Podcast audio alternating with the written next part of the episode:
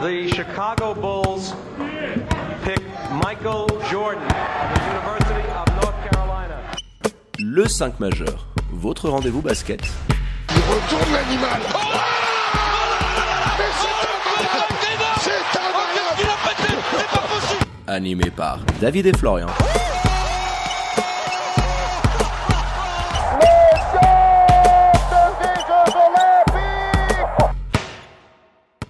Bonjour, buongiorno, good morgue, bienvenue à toutes et à tous dans votre talk show basket préféré, le 5 majeur, l'émission qui dit tout haut ce que le monde du basket pense tout bas. On est là en plein milieu de semaine avec votre expert basket préféré, Florian Jass. Hello my dear, comment il va? Salut David, ça va, tout roule, salut les amis. Alors pour ne rien louper de l'actu Swiss Basket et NBA, vous savez quoi faire, vous foncez, vous abonnez aux différents comptes de l'émission sur les réseaux sociaux, c'est tout simple, at le 5 majeur. Tout en lettres. Et pour nous réécouter en plein confinement ou alors dans la voiture avant d'aller bosser le matin, vous allez sur toutes les diverses plateformes de podcast. Allez, sans transition, Florian, on ouvre notre page Swiss Basket avec les matchs en retard de SBL League de ce mercredi soir. Pour commencer, pour le compte de la quatrième journée, les Tigers de Lugano se sont imposés assez facilement face au BBC monté de Patrick Pembele sur le score de 66 à 48. Et presque au même moment, pour la sixième journée de championnat cette fois-ci, Star Wings a écrasé la lanterne rouge lyonnaise à la Sport Halle 76 à 48. Mais avant de débriefer l'intégralité de ces deux rencontres, vous en avez l'habitude, on attaque par les 5 points du 5 majeur. Ouais, qui euh, qui vont pas être gays ce soir. Hein. Oh là là. Autant que ce soit sur les terrains comme de l'actu, j'aimerais qu'on parle un petit peu de Diego Maradona, c'est mon premier point. El pibe de oro. Qui est parti, ça y est. Alors on le sait. Alors c'est du football, oui, mais c'était un grand fan de basket, on le sait Ah. aussi. Et euh, c'est une bien triste nouvelle. Hein. 2020 décidément est dur, très très dur. Quand tu accumules un petit peu tout ce qui s'est passé hein, entre euh, David Stern, Kobe, euh, là en France ils ont eu Dominici qui était quand même un rugbyman ultra connu, et là tu enchaînes avec El Pibe de Oro, et t'en as parlé, hein. il y a des images qui nous reviennent en tête qu'on fait le tour, hein. après le titre olympique de l'Albi Céleste en 2004 il était comme un fou, euh, très souvent quand la sélection d'El Manu jouait, il était dans les vestiaires, c'était un très très grand fan de basket, et c'est une très grosse perte. Il avait d'ailleurs porté le maillot d'El Manu quand il avait signé dans son dernier club, là, tu te rappelles, en Argentine. Il y a- Ouais. il y avait, je crois, 150 000 personnes le jour où il avait signé. Donc oui, une légende qui s'en va. Voilà, c'était pour faire un petit point quand même. Descansa en paz. Adieu Diego, Adieu, euh, Diego. reste en paix là-haut. Deuxième point, et là je reviens à notre cher SBL, qui était presque tout aussi triste ce soir. Deux affiches que j'ai trouvées vraiment d'un niveau euh, dérangeant par moment. Mon deuxième point, c'est Lugano qui est plus fort malgré tout dans ce duel pour la cinquième place, hein, parce que l'équipe qui s'imposait était assurée d'être cinquième au classement, même s'il y a un petit match d'écart avec Boncourt notamment. Ils ont été meilleurs dans l'attitude, dans la défense, dans l'offensif, enfin, un petit peu dans tous les domaines. Mon troisième point, c'est monté qui n'avance pas et je parle pas de résultats j'aimerais qu'on reparle un petit peu de ce qu'on a vu encore une fois sur le terrain qui reste aussi assez inquiétant quatrième point c'est le secteur extérieur de cette équipe là Oh là là. Qui symbolisé je trouve par Arthur Edwards j'aimerais qu'on en parle aussi qui voilà est pas bon du tout les jeunes non plus n'arrivent pas à prendre les responsabilités pour le moment et ça pose problème et puis cinquième point on peut commencer par celui-ci c'est le seul qui concerne le match entre Star Wings et Nyon Star Wings service minimum qui s'impose, qui n'avait pas Matthew Milon notamment à sa disposition. Ils ont quand même fait le job, je trouve. Et il s'impose assez logiquement hein, face à Nyon. Bon, on le sait qu'il va avoir des grandes difficultés à remporter le moindre match cette année. ou que ça va être compliqué euh, pour les Nyonnais, euh, alors qu'ils étaient vaillants hein, sur les dernières rencontres. Mais déjà, lors du dernier match, on avait senti quand même un sacré gros écart. Alors même si Star Wings n'a pas été euh, flamboyant, euh, je veux dire, à aucun moment euh, tu t'es dit qu'il pouvait y avoir un semblant de miracle dans cette rencontre. Dans le deuxième quart, ils m'ont un petit peu fait penser à l'équipe nationale féminine face à la Russie parce que tu que deux points dans ce deuxième quart qui, offensivement parlant, est d'une pauvreté absolue. C'était terrible. Ils faisaient par moments limite un petit peu peine à voir les Nyonnais parce que tu voyais très bien qu'ils n'avaient pas de solution, que par moments c'était shoot Ave Maria euh, après shoot Ave Maria. Et puis au rebond, j'ai pas le souvenir de voir un tel massacre, parce que je crois que la stat c'est 62 à 30. Parce que tu te rends compte, 62 à 30 sur un match de SBL, j'ai pas le souvenir de voir une équipe se faire autant euh, massacrer dans ces Face à une équipe, en plus, je dirais, face à qui tu pouvais un peu plus rivaliser le secteur intérieur. Alors, euh, j'en- j'enlève rien à Chexane ni à Nathan Creel, qui sont des bons joueurs, mais le secteur extérieur de cette équipe est le gros point positif par rapport au secteur intérieur depuis le début de la saison. Et c'est là où ça pêche. Donc, je me disais, peut-être qu'ils vont arriver un petit peu plus. Mais c'est trop dur, encore une fois. C'est trop dur. Et malgré tout, on n'a pas vu des Ballois hyper à leur avantage, franchement. Ah non, non, ils n'ont pas non plus euh, brillé. Euh, Tu le dis, quand tu as ton top scorer qui n'est pas là, euh, Matthew Milon, euh, c'est très très difficile. C'est surtout le 5 hein, qui a fait euh, le boulot. Branislav Kostic, qui était à la peine depuis le début du championnat, qui a été assez adroit, qui a pris beaucoup de tirs longue distance. D'ailleurs, je crois qu'il finit avec euh, euh, 10 ou 10, ouais, c'est Ouais, ça. c'est ça, ouais, il en met 4. Mais dans l'ensemble, tu sens qu'il y a quand même des joueurs d'un côté qui ne sont pas là de l'autre. DeAndre Burns, il s'est quand même relativement baladé. Czech Sané s'est rappelé au bon souvenir du bébé Seignon. Il les a quand même martyrisés avec 15 rebonds, dont 6 offensifs.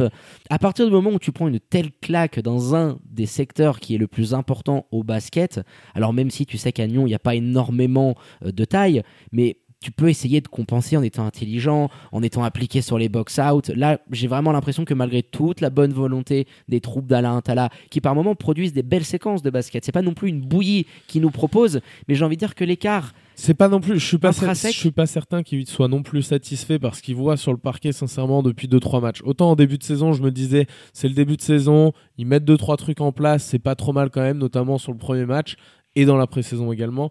Autant là, franchement, je trouve qu'il y a rien. Il y a strictement rien qui sort. Alors évidemment, par moment, par carton, ils sont capables de te faire une passe ou deux où le ballon tourne un petit peu. Mais le jeu de passe de cette équipe, notamment, il y a un petit manque de QI basket aussi, un petit manque d'expérience, il faut le dire. Le jeu de passe de cette équipe-là, il n'est pas du tout satisfaisant depuis le début de la saison finalement. Et il n'y a pas de progrès, en tout cas pour l'instant, de la part des troupes d'Alain Attala. euh, oui, tu as surtout l'impression qu'il manque un meneur, qu'il manque vraiment un joueur capable d'assumer le jeu et de tourner à 4, 5, 6 assists par match. Donc c'était très compliqué pour eux. Euh, voilà, euh, du côté de Bâle, tu l'as dit, une performance qui va quand même toujours euh, regonfler un petit peu le moral parce que depuis euh, quelques temps c'était pas non plus euh, folichon folichon.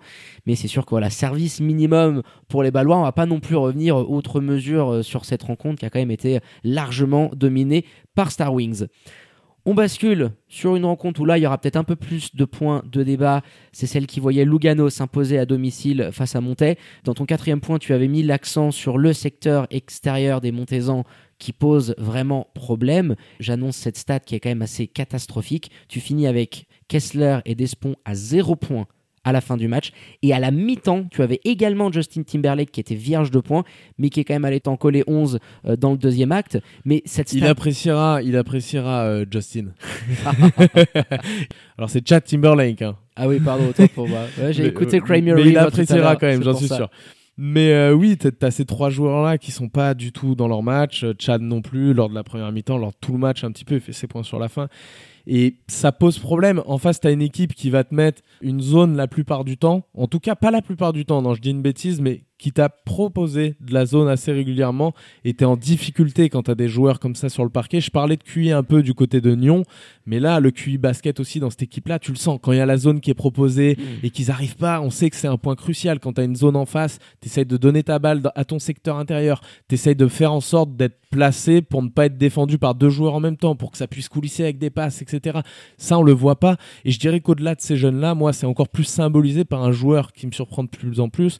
Euh, c'est Edwards, et pas dans le bon sens du terme. Oh non. Tactiquement, ce qu'il propose sur le terrain, je trouve ça lamentable, sincèrement.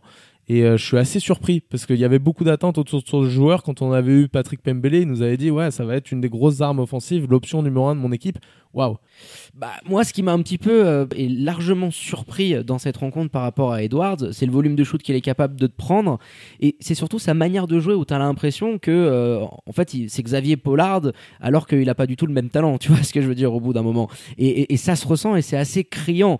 Donc, euh, même s'il t'a amené un Ça se voit encore plus. Du Voilà, c'est ça, ça se voit encore un petit peu plus. Alors même s'il t'amène des points en scoring et en sortie de banc, je veux dire, en termes de déchets, quand tu fais un ratio par rapport à tout ce qui peut euh, te coûter, je crois qu'il a 3 ou 4 pertes de balles qui sont euh, assez bêtes. Euh, défensivement, il y a des absences. Donc oui, de temps en temps, il va te faire un truc assez sympa. ouais. C'est Ouais, rare qu'il y ait de la présence d'ailleurs. Ouais, c'est ça, c'est très très difficile. plutôt ça, ouais. Ce qui peut t'amener de ce côté-là. Alors oui, de temps en temps, il va avoir un petit move, un petit shoot sympa, mais ça vient pas gommer, si tu veux, la big picture. Et quand tu analyses son match dans la globalité, bah ça pique forcément les yeux. Et tu as vraiment l'impression que tu as un secteur intérieur qui est vraiment intéressant. On en avait parlé dans nos rencontres précédentes. Euh, Galloway et Bailey, qui à un moment donné avaient marqué euh, quasiment euh, 70 à 80% euh, des points de leur équipe.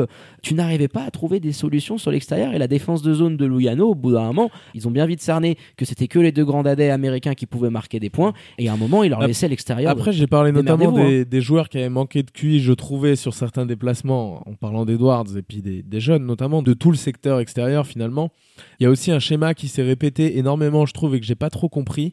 C'est quand tu es face à une zone comme ça, tactiquement, tu as deux joueurs, on va dire Galloway et Vincent Bailey, qui sont capables d'apporter énormément. Mais Vincent Bailey est un joueur qui a beaucoup plus de talent, une panoplie euh, offensive bien plus développée que celle de Galloway, qui est surtout un, voilà, un rebondeur, qui peut aller mettre tes points derrière, qui peut faire un peu de post-up. Ouais. Mais c'est pas la même chose. Et on a vu souvent sous le cercle Vincent Bailey, Galloway remonter en haut. Et ça, c'est quelque chose quand tu une zone, tu sais très bien que ton, ton meilleur joueur, on va dire, entre les deux, il est en haut. C'est lui qui doit faire le jeu, c'est pas l'autre. Donc j'ai pas compris. Vraiment tactiquement, je, je suis inquiet pour les Montezans parce que je, je vois mal un petit peu comment ils pourraient s'en sortir sur ce qu'on voit dans le- des premières journées.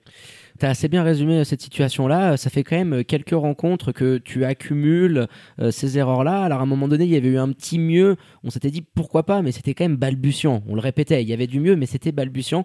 Et là, ce soir, bah, tu avais clairement en face de toi une équipe qui est plus ou moins à ton niveau. C'est-à-dire c'est un de tes rivaux pour les places de play-off, pour éventuellement euh, la SBL Cup et tout ce qui s'ensuit. Et quand même, tu n'inscris même pas 50 points euh, dans la rencontre. Je, sais pas, j'ai quand même encore pas mal de doutes par rapport à, cette idée de jeu qui a envie d'être installée euh, à monter. Alors tu as Tristan Van Nieda qui est arrivé hein, récemment, qui a pris quoi, je crois, 5 ou 6 minutes.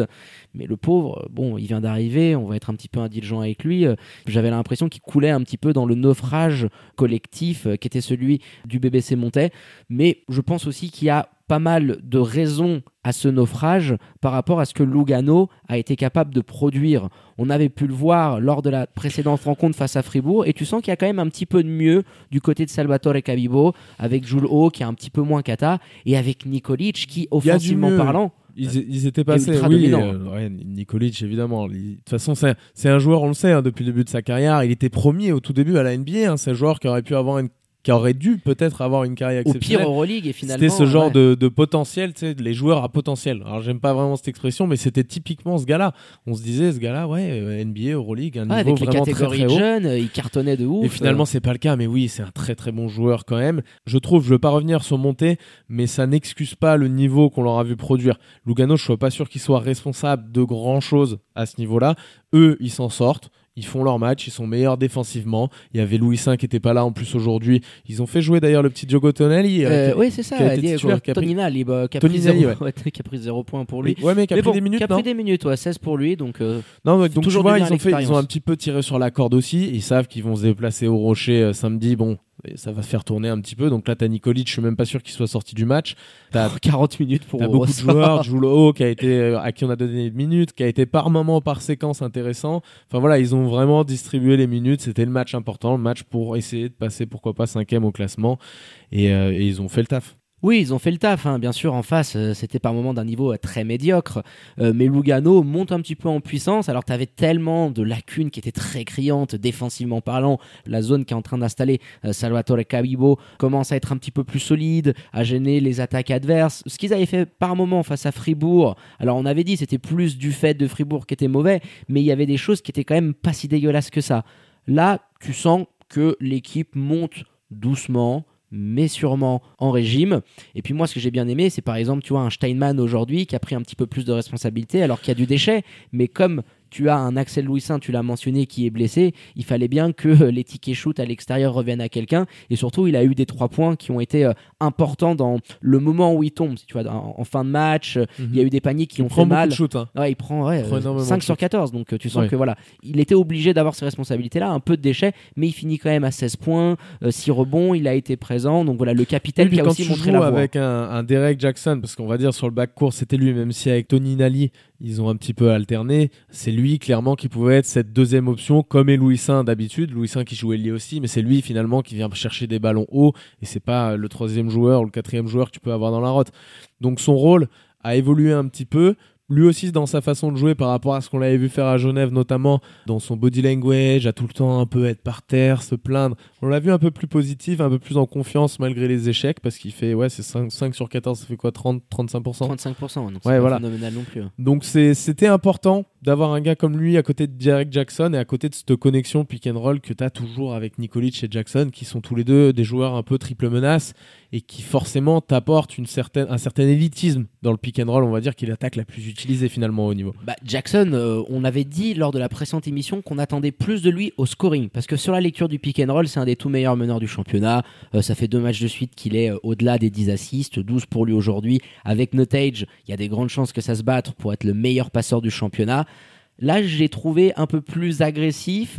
Il prend on shoot dans le sens où quand tu as un pivot comme Nikolic, on va pas revenir sur ses qualités défensives. Mais offensivement parlant, il y a peu, très peu d'équipes qui peuvent arriver à l'arrêter. Même Pascal Choukou, il a eu du mal et il lui avait posé sa vingtaine de pions sur la truffe. Je veux dire, c'est un mec qui, dans un bon soir, va te poser sa vingtaine, ses 25 points, sans aucune difficulté en SBL.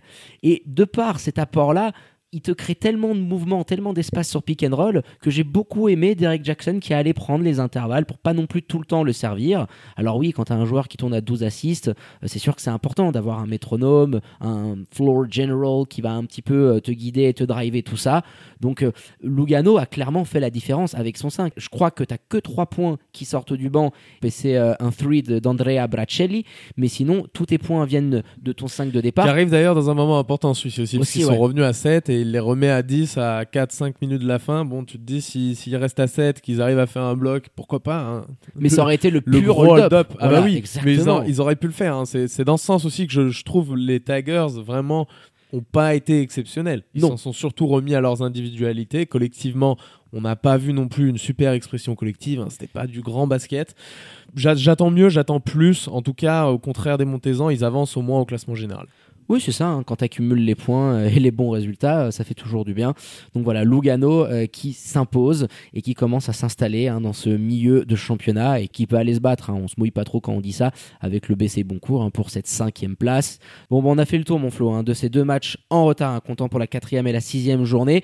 L'ASBL League hein, qui va continuer à essayer de récupérer le retard accumulé euh, dû euh, à la Covid-19. Ça continue ce week-end hein, malgré la trêve internationale. Samedi à 17h30 au Rocher, le BBC Nyon recevra les Tigers de Lugano. Et une demi-heure plus tard, ce sera au tour de l'Union Neuchâtel à la riveraine de recevoir les Ballois de Star Wings les remerciements pour votre expert basket. Merci mon Flo pour la préparation de cette émission. Merci à, toi David et puis à samedi, à bientôt les amis. Allez, quant à moi, il ne me reste plus qu'à vous dire de prendre soin de vous, faites pas trop les fous, hein, sortez couverts avec les masques et tout ce qui s'ensuit.